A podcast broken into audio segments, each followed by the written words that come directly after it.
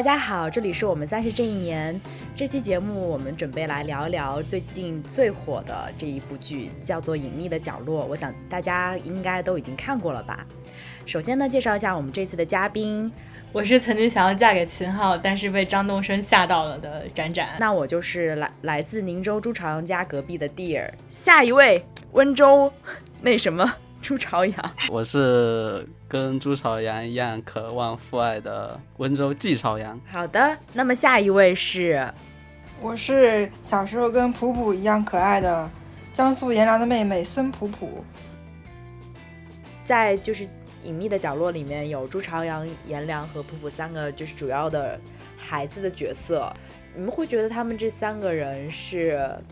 你们觉得这符合就是你们同你们在少年时代的那种？的感受吗？还是觉得他们过于早熟了？没有觉得早熟，我也没觉得早熟。我感觉我比朱朝阳还要早熟。小学的时候就开始戴面具了呀。还不用等到初中的时候，是我的情况会有点特殊。我从小几乎跟父母是没怎么接触的，就是一年三百六十五天，可能三百天不在家里。就我小时候是像留守儿童一样嘛，就在老家跟那个的。读书的时候，他们觉得自己带不好我，又把我送给老师养。然后呢，基本上，然后高中以后是住校了，大学又跑到北方来了。那其实和他们的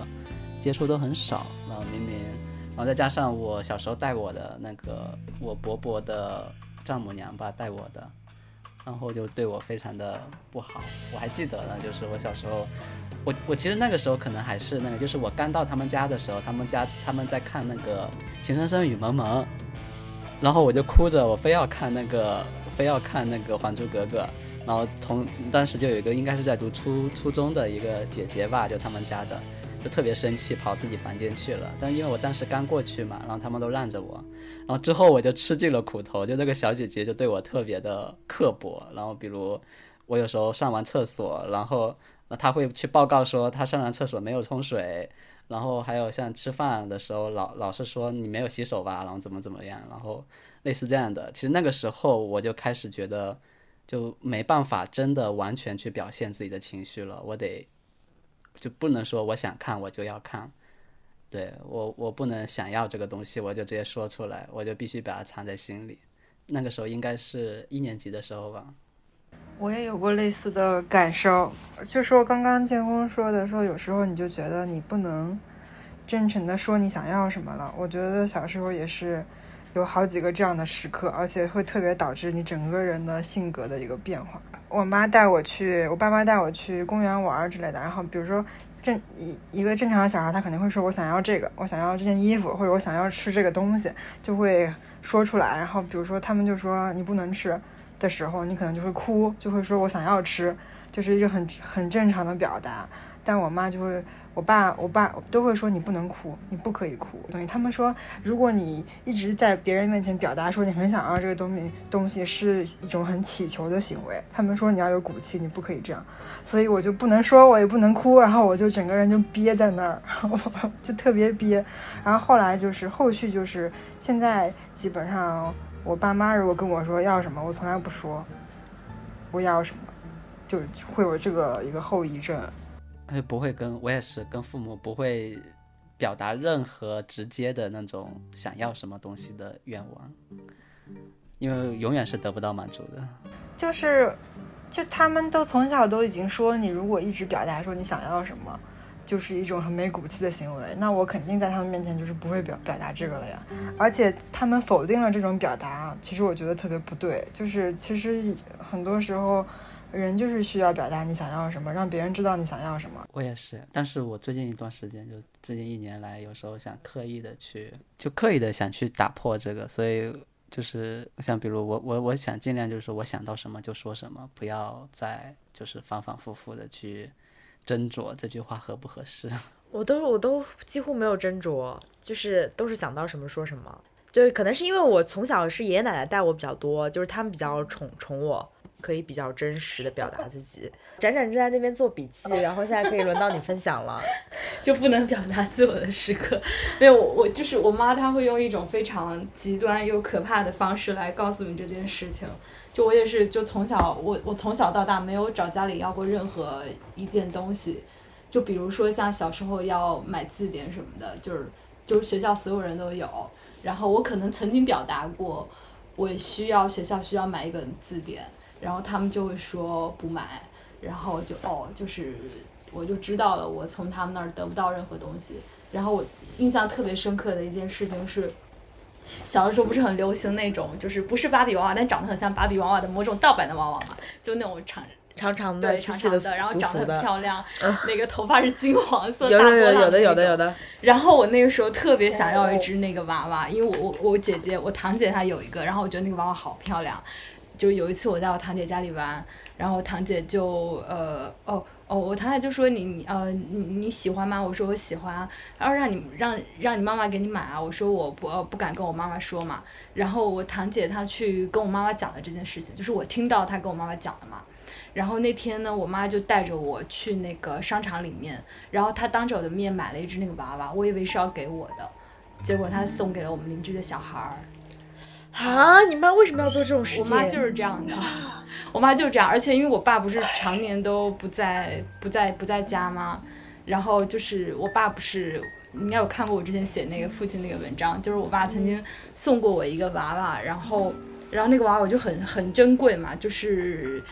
就是就是，虽然说我后来已经长大，可能读中学了，那个娃娃对我来说依然很重要，因为就是 那是我为数不多的认为我爸可能爱我的证据，所以他对我来说很重要。然后我妈也是说，呃，你都上中学了，你为什么还留着一个这么幼稚的东西？然后他就是呃。当着我的面要把那个送给我一个堂妹，但其实我堂妹家里非常有钱，就那样那样一个破旧的娃对她来说根本就不是什么。然后我堂妹不要嘛，然后要我我一开始是阻止，我说我我说我不想给嘛。然后我堂妹走之后，我妈就骂了我一顿。然后后来我堂妹又来我家的时候，我妈就硬塞给她，就是人家也不想要，她就硬塞给她，硬要她带走。就是我妈真的就是这样教育的，就是你不能够向她向他们索求任何的东西。然后包括我后来上大学的时候，是我找叔叔借的钱嘛，去就是借了学费。然后后来在，虽然他后来也没有要我还啦，但是你就是知道那个他们 他们，就他们也从来不会问你需不需要什么。包括我大学后来要去实习的时候，就要去别的城市嘛，其实我没有钱，然后我也不知道我是怎么，哦，是我是我奖学金还是什么剩下那点钱，然后买的车票去。然后就是 苦巴巴的过日子，但是你就是没有办法跟他们任何所。然后就是因为我我自己特别特别敏感，就是我我有一段时间是寄养在我姑姑家，你知道你是寄人篱下嘛？呃，可能大家表面上还是会对你对你挺客气的，然后但是他们就呃，你知道他们对你其实是不一样。比如说他们给你吃的东西，跟我姑姑家有两个小孩儿，就给你吃的东西给跟给他们吃的东西是不一样。比如说你们一起在一张桌上吃完了。然后吃完之后，就我永远都是喝粥，然后比如说配个豆干或者什么榨菜之类的。然后你一会儿就会，因为他们家是一个就算是别墅，然后厨房在一楼，那一楼的那个洗手间是要呃从厨房过去的。然后我要去上厕所的时候，我就发现我我姐姐跟我弟弟在那边加餐，在厨房里面就是有另外的加餐，然后他们也不。就他们也不会直接跟你说你不要怎么怎么样，但是他们就会很隐晦的说，比如我一开始跟我姐姐睡睡一张床上，然后他们有一次就说什么，哎呀，什么上姐姐上高三了，什么呃呃什么千万不要打扰到她什么之类的。然后后来我姑姑就要要我去跟我弟睡，我弟跟我就差一岁，然后我那时候都读中学了，就是我就跟我弟睡在一张床上睡了很长时间。对，然后就是就是你也没有办法去跟你爸妈说这些事情，就是因为他们都不在我身边嘛。然后你也不知道跟谁说，因为你还是要在那个环境里面继续生活下去，你不想被赶走，所以你就很会看脸色，非常会看脸色，非常知道。啊，看脸色这件事情，虽然我感觉没长成这样子，但是我真的也是觉得很小很小就就是非常会看脸色的人。对，因为我妈随时都会发怒。所以我就很知道他什么时候要发火了，就特别会看脸色。但是我在学校里就是另外一个状态，就是极其极其就是自闭，就是不想要去讨好任何人。然后，所以我我们班同学特别讨厌我。朱朝阳就是在学校里面非常孤僻，总是被人欺负的这样的一个。我只看了第一角色，但成绩非常好。一些片段。那你在学校里面是为什么就是想要释放自己嘛？就太累了，不想再去讨好任何人了。一方面是呃自呃那个不不想要去讨好任何人，有一方面，但是其实更多的是自卑，就是嗯你觉得自己啊就是什么都比不上别人，就是你有一个这样家庭，但是你成绩那么好，你成绩没有，很好但我高考考的特别特别差。啊，你就是你先不说高考，就是平时的话成绩是好的呀。平时成绩好，那又那又怎么样？朱朝阳成绩不也好吗？就是成绩好，并不会影响你在学校的地，因为你就是一个性格古怪，然后不跟大家来往的人，大家并不会因为你成绩好而要靠近你的。然后就对，就那你们你们俩现在都，你跟你跟那个就是剑锋两个人现在都挺挺可爱的，以前都是那么讨厌的人吗你不？是觉得我是叶驰敏吗？我没有，我没有，我刚想说的，我刚想说，我刚想说，我小时候其实跟展览走的是另外一个。我说了嘛，我当时我在我在学校会，我就是会去，我也不受欢迎，但是我会那种，就是我会尽量的去讨好别人，就是比如说，也没有，我小时候可穷了。就是这也是我自卑的原因之一，就是我一件衣服是从我的小时候也长得很慢，我小一件衣服是从小学一年级穿到五年四年级吧，好像，反正就是我也没有钱，就他们，比如我还记得当时我跟一个同同学，我，所以我后面去捡钢筋卖卖钱，就你你什么你什么？捡钢筋卖钱，就是去工地里面换，然后和就是我当时是三年级吧，然后和一群朋友，我当时刚喜欢上玩网游嘛，但是又没钱去网吧，就就晚上等老师，就带我的老师睡着以后，十二点钟嘛，老师他都睡得很早，我们十二点钟起来，然后去附近的寺庙里面去偷钱，就寺庙里面有那种香火钱嘛，大人的手很难伸进去，但小孩的手能伸进去掏钱。剑锋姐，你现在多烧香。那我们就去偷完钱，然后去上网，然后然后去上网上到三四点钟，然后回去趁趁老师还没起来之前，就类似这种的，就当时会对钱特别渴望，就是我会觉得就是朋别人就是下下学放学以后都能去校门口吃东西，但是我没有任何钱可以去，然后我。我我小时候喜欢看漫画嘛，但我只能去蹭免费的漫画看。我还记得当时呢，当时有一个另外一个同学，我以为会跟他关系挺好，因为平常会那个聊天什么的，然后跟他说就是说好了什么，他买了七龙珠也会借我看，然后最后发现他买了七龙珠却没借我，然后会发现有时候就是有时候真的是一厢情愿，就是即使讨好了别人，别人也不怎么不怎么在乎你。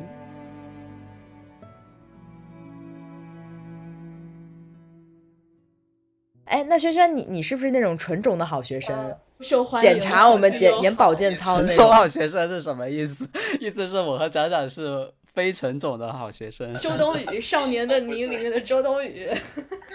我的小学还算是一个纯种的好学生吧，就是反正从外观看起来是这样子的。但我从初中开始就完全不是一个好学生了。我初中时候特别叛逆，就是老师说干什么我就不干什么。我初中进校的时候是全校第二名，但是我就是从进校之后就一直开始跟老师作对，然后包括有时候老师就会说，比如说呃，就是说什么啊，谁现在哪位同学现在比较困，你们就站起来，就是就是清醒一下之类的。就是其实他是想讽刺大家嘛，就是因为没有人会没有人会站起来的，他就说谁不想听课，谁有点困，你们就自己站起来清醒一下。然后我就会自己直接站起来，走到走到教室后面，就是表示我很困，听不下去你的课，就是就是当时是这么一个，哇，你也太叛逆了吧！好酷啊！哇，我太让人羡慕了，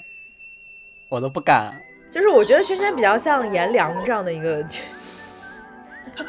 就是全完全表现在明面上。哎是，其实初中的时候真的是那个有点傻哎，就是蛮傻的，就是叛逆的，就是如果是有一个大学生来看到这个初中生这样叛逆的话，应该会 就是那种非常鄙夷的嘲笑。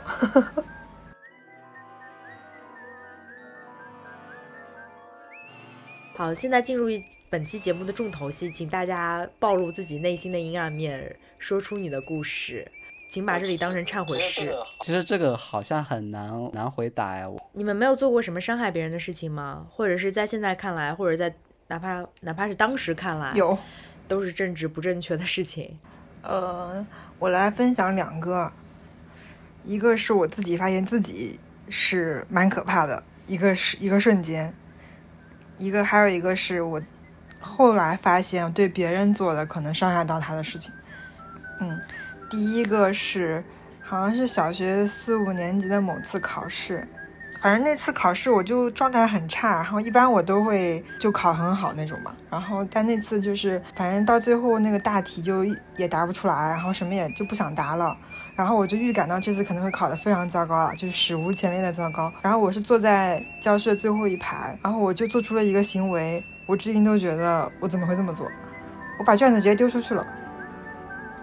然后老师收卷子的时候把卷子丢出去了，然后老师没看到我丢出去了，然后老师就说你卷子呢？我说被风吹走了。然后 然后老师因为我成平时成绩好，竟然还相信了我这个鬼话。然后后来他们还安慰我说没事的。就是什么，你不要伤心，你肯定还是那个什么第一还第二之类的。然后我我也没有跟我爸妈说实话，我当时就觉得哇，我好可怕。我我当时就觉得我我怎么可以这样做？但是我就做这样做了，而且当时做的时候就面不改色。然后做完了之后，老师来问说你卷子呢？我还在那边说被风吹走了，就这个谎撒的简直了。我当时就觉得我怎怎么可以这样？如果是这种程度的谎的话，我感觉从小到大测了无数。但是对我来说是没有过，因为你是在一个公开的环境下，你不是在那种小事儿上，因为这种其实属于就跟作弊之类的可能是一个情节的吧，因为你而且你是更夸张，因为是一个很荒诞的事情，你要把它说的好像很很真实。那我我我我会觉得我当时可怕的点就在于，如果我是阿轩的角色的话，我觉得这种事情我自己都会自己会让自己相信，我完全不觉得他有任何问题，我会我我对当时自己。对，当时就会，当时其实也我也是这样做的。当时你回去跟爸妈去说的话时候，你就要让自己相信，真的是被风吹走了。对，就是这样子，就毫无破绽，甚至他是，你心里会觉得那个吗？就是不应该这样。会觉得，但是现在我已经记忆模糊到，我已经开始有一丝怀疑，他是不是真的被风吹走了？就是，真的就是把自己骗的连自己都快信了那种感觉。哦，这就是一个一个小朋友发现他自己很可怕的第一瞬间。然后还有一个就是，嗯，初中的时候，我感觉好像有一群人无意识的对一个女孩实施过一些可能会让她不舒服的，算校园暴力吗？暴霸凌，对，校园霸凌，对，对对，但其实是完全没有意识到的。而且当时我还是一个很讨厌类似行为的人，因为当时我还是一个特别有。就是那种保护欲很强的那种人，正义感，对对对，是的，就是嗯，我还帮助过好几个就是被同学欺负的人啊之类之类的，但殊不知其实我也曾经伤害过别人。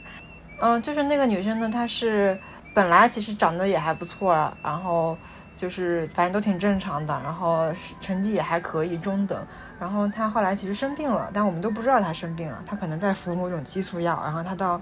初二、初三的时候，突然变得非常胖，然后他就一直喜欢，好像是隔壁班某个男生之类的。然后我们有一群人要冒充那男生给他写情书，类似于就是开玩笑那种。但其实这已经是一个很过分的行为了。他收到之后，他真的以为男生约他，就约他下课的时候在哪个地方见面之类的。然后就大家就一群人，可能有半个班的同学去看顶上去看他在里面等，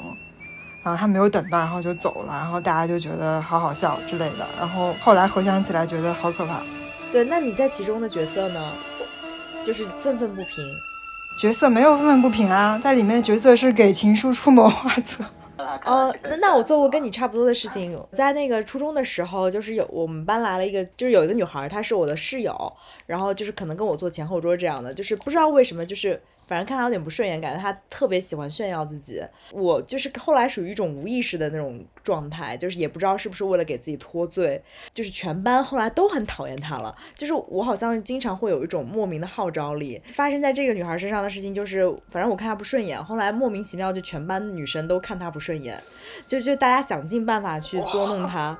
然后呢，他又是我室友。就是有我印象中有一次，就是他不在的时候，我们就大家就还联联合其他几个寝室的同学女孩，然后就是把他的那个什么牙刷在那个厕所，我 我不确定是不是粪池啊，就是那段我已经把自己的记忆就有点切断了，就是在地上那种刷一下，然后把牙刷弄很恶心，然后把枕头，然后就是搞下来，然后也是在地上就是揉。踩了几脚，然后放回去，然后就是每天都针对他。但是问题是我跟他这个女孩关系还可以，就他不知道你做这 对，他以为你对他特别好，就就是他肯定就是不会觉得我是其中带头的一个人，然后就是，而且我也不觉得自己是带头的一个人，但是无意识的，就是都很都很无意识的那种状态。对，然后直到后来，就是我们宿舍里面有一个女孩儿，就是跟我们关系都挺好的，然后又是她同桌，然后就说她其实没有那么差，然后我们就后来就慢慢又接受她了，然后后后来这个女孩成了我关系非常好的一个朋友，就但是而且她确实有改过自新，就是她原来有点是伊能静这种人设。伊能加伊能静加黄圣依这样的一个人设，所以你现在喜欢伊能静、黄圣依是在补偿自己的心理吗？可能是就是她特别喜欢炫耀自己家里面就是有钱，然后就是自己长得好看，但她其实对对对，但她其实又有点胖，就是她又没有那么好，就不是一个真正的女神。那是出于嫉妒吗？小孩很纯粹的嫉妒。真真的不是，就是我觉得我们我们都觉得她配不上，这样，对就真的是一种看伊能静或者黄圣依的那种心情。没有，我还是很希望伊能静过得好的，我只是有点烦她。对，就是挺烦她的，然后就嗯，然后后来回想起来，就回想自己做的事情，就觉得我操，就是好像。这是还这个事儿还真挺邪恶的，就是把别人牙刷就在厕所地上蹭这种事儿。我就那种牙刷被人家放在地上 蹭的人。会斥责。我小时候反而是那种，就是如果发生这种事情，是会站出来大声，就是我是会斥责这种事情的人。我也是像这剑锋一样的，但是当你在那个角色中的时候，你有时候你并没有意识到，当你意识到这件事情是不对的时候，你是很有正义感的，但你在做某些事情的时候，你是没有意识到的。所以说我当时当时早熟嘛，就是我他们自己没意识到的时候，然后我意识到了。我觉得作为旁观者的角度是很容易意识到的，但是你身处其中的时候是不一样的。身处其中的时候，只会觉得这个女生怎么这么讨厌，而且就想整她其他同学排斥。对，啊，我因为一直一直都是那种的，就是其实我没那么的去关注同龄人的世界，就是我几乎所有的表演都是给父母和老师他们看的。就是我初中的时候喜欢一个男孩子，就是我跟我同一个小学，就是有一个闺蜜跟我上了一个同一个初中，但是她是隔壁班，然后我们整个初中只有四个班级，就是其实人员就是很很人员网网络非常的紧密，就是互相彼此都是认识的那种。然后他知道我喜欢这个男孩以后，就是在小学的时候他是我们学校的大队长。然后那种就是唱歌也好，什么都好，就是这个学校 bling bling 就是就是他了。但是他上初中的时候呢，他就变得慢慢有点胖，就女生发育期就变胖了，他就没有这么出彩了。然后这时候他就得知我喜欢这个男孩以后，就可能有一种表现欲吧，就是女生跟女生之间那种互相的嫉妒心也好，或者怎么心也好，他就也也莫名也喜欢上了这个男孩。但是那这个男孩呢，就是他比较喜欢我，然后他就。然后我们本来两个人关系好到什么程度，就是。就是彼此的父母都是都是认识的，然后我那个时候在上寄宿学校，然后每周末的时候也就是互相轮流，比如说他爸送他爸送我们俩去上学，然后我爸送我们接我们俩回家，就特别特别关系特别好。然后就是放学以后，就是每周末放学的时候也会去彼此互相家里面就是坐一会儿，写写作业什么的。后来发生这个事情以后。就是她是一个人缘非常好、号召力很强大的一个女孩儿，然后她就就有有一段时间一度就是我在三班，他在四班，然后我经过我上楼梯以后要经过他们班才能回到我们班的时候，经过他们班教室的时候，就有一些人就会有各种男生或者男男女女在他们班里面喊，就是类似婊子啊或者什么之类的，就是那种特别骂伤人的那种骂人话，还有就是比如说。那个时候，因为初中的时候我们已经用手机了，然后我就会收到那种短恐吓短信，就是你再跟叉叉叉在一起，就是让你死，类似这种，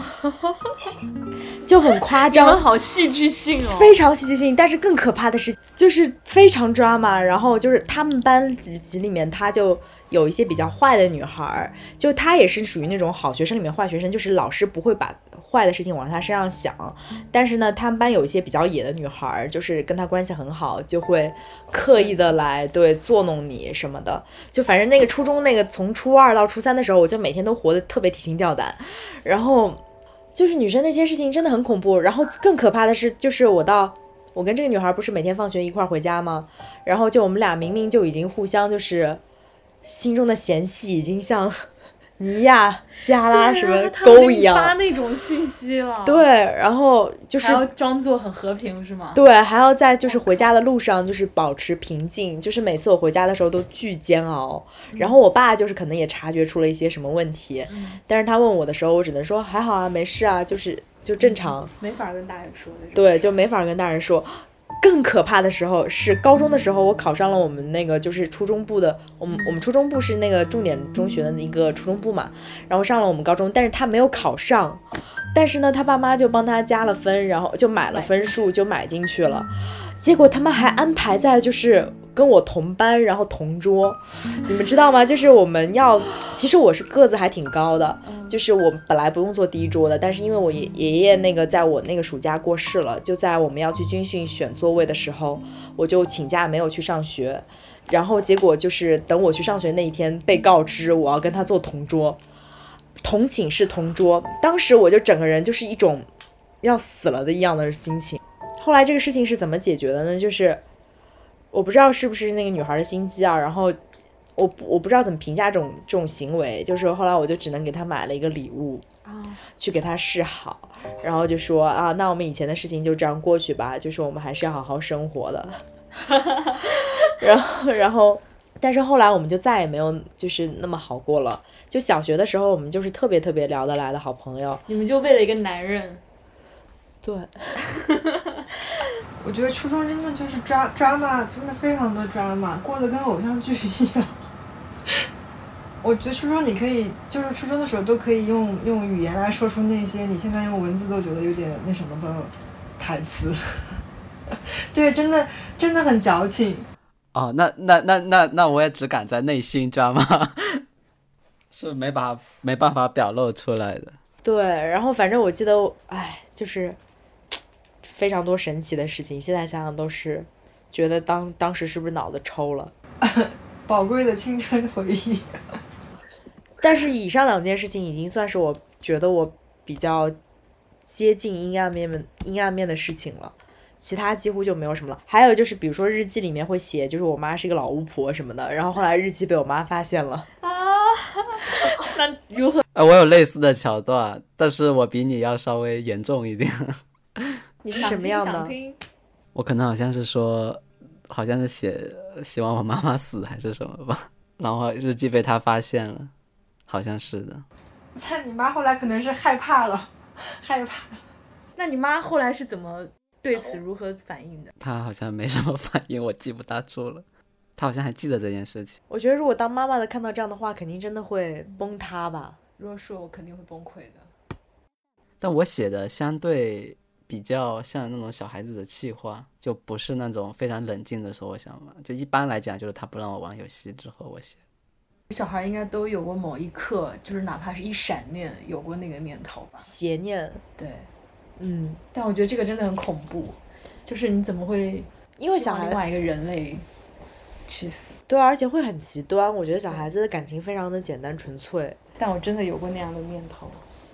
展展展开讲讲。哇，我的阴暗面那可多了。就是，呃，我小我小学的时候，就是我们班有个女生，然后呢，她长得特别漂亮，然后又就是琴棋书画样样就就是他们家很有钱，所以她小时候就学艺术嘛，学音乐之类的，然后她就非常出色，然后她那个时候跟我关系特别好，然后呢，当然有一次我知道她跟我同桌说说我的坏话。然后被我知道，我就心里对他生出了嫌隙。然后，但是呢，我没有跟他表达出来嘛。然后，另外呢，我我我我承认，就是我有点嫉妒他，因为我觉得他很幸福。就是比如说我去他们家的时候，我会觉得哇，为什么他的爸爸妈妈就对对他这么好，这么爱他？然后就是他他永远都是穿着我们县城。呃，我们那个时候流行美特斯邦威，就是他永远是穿着最最新款的衣服，然而我从来都是穿就是我们家什么堂姐啊、什么婶婶啊，就是他们穿了不要的衣服，就是很就会会会对他产生嫉妒心理。然后可是呢，你又呃就要隐藏自己的隐藏自己的黑暗黑暗面，所以你还是好像跟他很好的样子，但是你也知道他其实并没有那么。并没有那么喜欢你，比如后来我们上初中的时候又在同一个初中，然后他就跟别人一起玩了嘛，就是你又会觉得好像是被抛弃了的那种感觉。然后有一次是学校，哦，有一次周末，然后我跟我同桌要去他们家玩，就因为她她原来在我心目当中就是一个完美的人，嗯那那个女孩就觉得她所有一切都非常完美。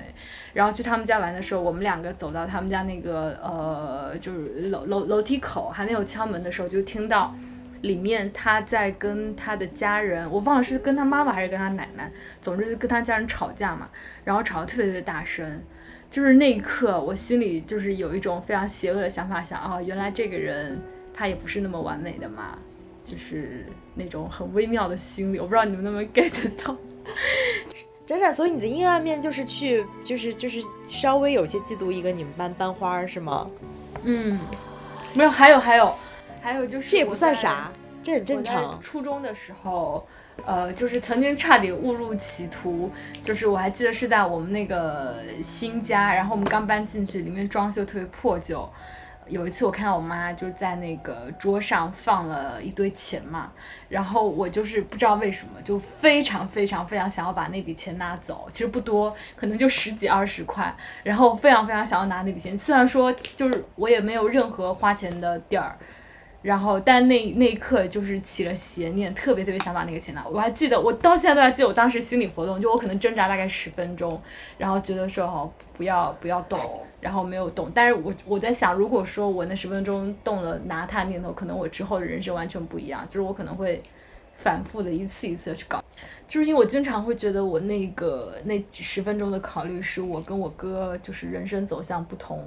路径的一个，可能那个点就在那儿，就是我没有做出那个行为，然后我跟我哥选择了完全不一样的人生，就我经常会突然间觉得自己好像冒名顶替了别人的人生一样。不是你自己选择的吗？为什么是冒名顶替？对啊，冒名顶替了谁的人生呢？因为我会觉得，按照我们家教育方式或者是什么之类的，就是像我哥那样子，好像才是一个就是正常的路径，应该是的样子。然后会觉得，天哪，我现在所所拥有的一切是真的吗？哎，我我我经常会有那种就觉得自己是个冒牌货的那种感觉，就是因为演的东西太多了嘛，我会觉得所有东西都是我骗来的，就是包括父母的夸奖、老师的称赞，反而就就在我自就是大学以后，大学就半自立了以后，就开始就完全不想去，就既不想去骗别人，也不想骗自己的那种心态了，几乎都是。小时候会特别想成为好孩子嘛，就是嗯，但是我的好孩子必须得是，就是在我爸妈旁边的时候是我爸妈，在老师在老师身边的时候是老师，学校的话是就是其他的那些大人嘛。我其实很少会去讨好同辈的人，就是我除非有目的，大部分情况下我都不大去关注同辈的人的想法。《白夜行》的时候，它里面形容说我的人生没有白天嘛，是都是夜晚，但是我就一点都不会暗，因为天上有个东西代替了太阳，就是暗的。对我来讲，就是我也会有类似的感受，但是我感觉天空中放光明的那个东西不是对我来讲的话，我是感觉天上那种亮亮的东西是一个那种审视的眼睛，就是基本上就是小时候，比如有时候可能是很小的时候它是具象的，后面会变抽象，它就是一个眼睛在审视我所有的行为，我必须在它注视我的时候表现得非常好。然后来博取那种在整体环境就能得到各种各样的好处嘛，就比如说一些优待，会会会会对你特别宽宽容，然后会让你有更多的自由的空间，反正类似的，或者更小的时候，说不定就是一颗糖果啊之类的，或者说能够让你在外面看更久的小说之类的。然后像这种行为模式，其实一直会持续下来，它有一种。就是后面会对它，它在我对在我大学之前都是非常好用的，就是它非常好用，就这套这套行为模式。但是大学之后就开始跟，就大学以及其实工作之后才开始会发现，就那种情况下你必须得压抑自己的情绪嘛，就是你是在做表演，就是所有的事情几乎都是在做表演。但后面的话，比如我我我后面这套行为模式开始不适用，我能意识到其实。我刚才说，可能大学的时候我会有说不想那么累了，但是其实那套行为模式还是在，就所以在任何场合就会变得非常讨人厌，就可能会别被别人觉得说这个人怎么老是，老是去表现的那么好，对，就表就总总总总去就去装，对对装好人啊之类的，然后之类，然后可能又会想把所有自己好的那一面刻意的去表现出来啊之类的，然后好像跟所有人都不交心，就这种行为模式就一直延续下来嘛，然后就会他他会发现。一旦脱离了原来那一个使用的情境下面，就是天空的那套审视的眼睛还在，然后还在那个眼睛下表演的话，就会有一种，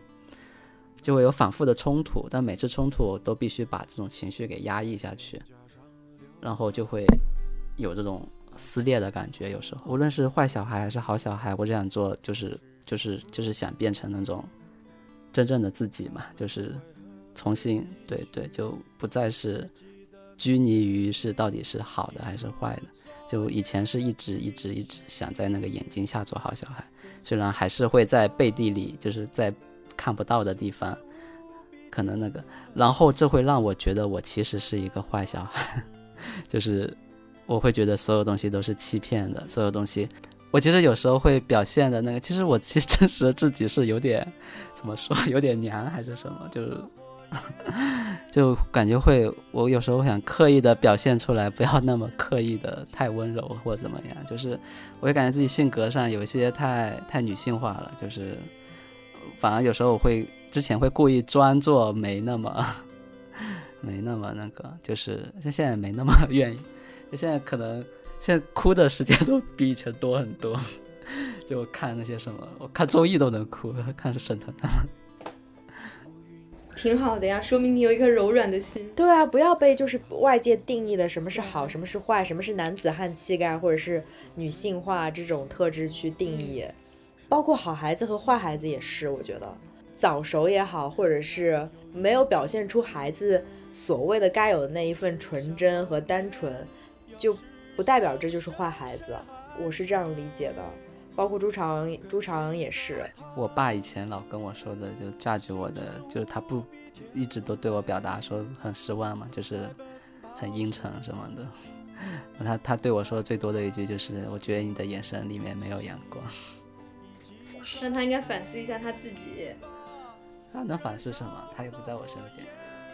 对啊，就是因为他不在你身边啊啊。那那天我们跟沈博伦老师聊天。他还说，就是他觉得我们都在感慨，我们没有一个特别好对好的家庭家庭氛围。然后他说，但是这样才能制造出矛盾和冲突，才能洞察人性，感受矛盾，洞察人性。你就把它当做一个你人生的必修课吧。嗯，就是大家都好好做真实的自己，就非常好。那我们就在这样一个非常好的 happy ending 中迎来本期节目的尾声。你是怎么理解这个 happy ending 的？他还不觉得 happy。那现在由施展展带领我们演唱《小白船》。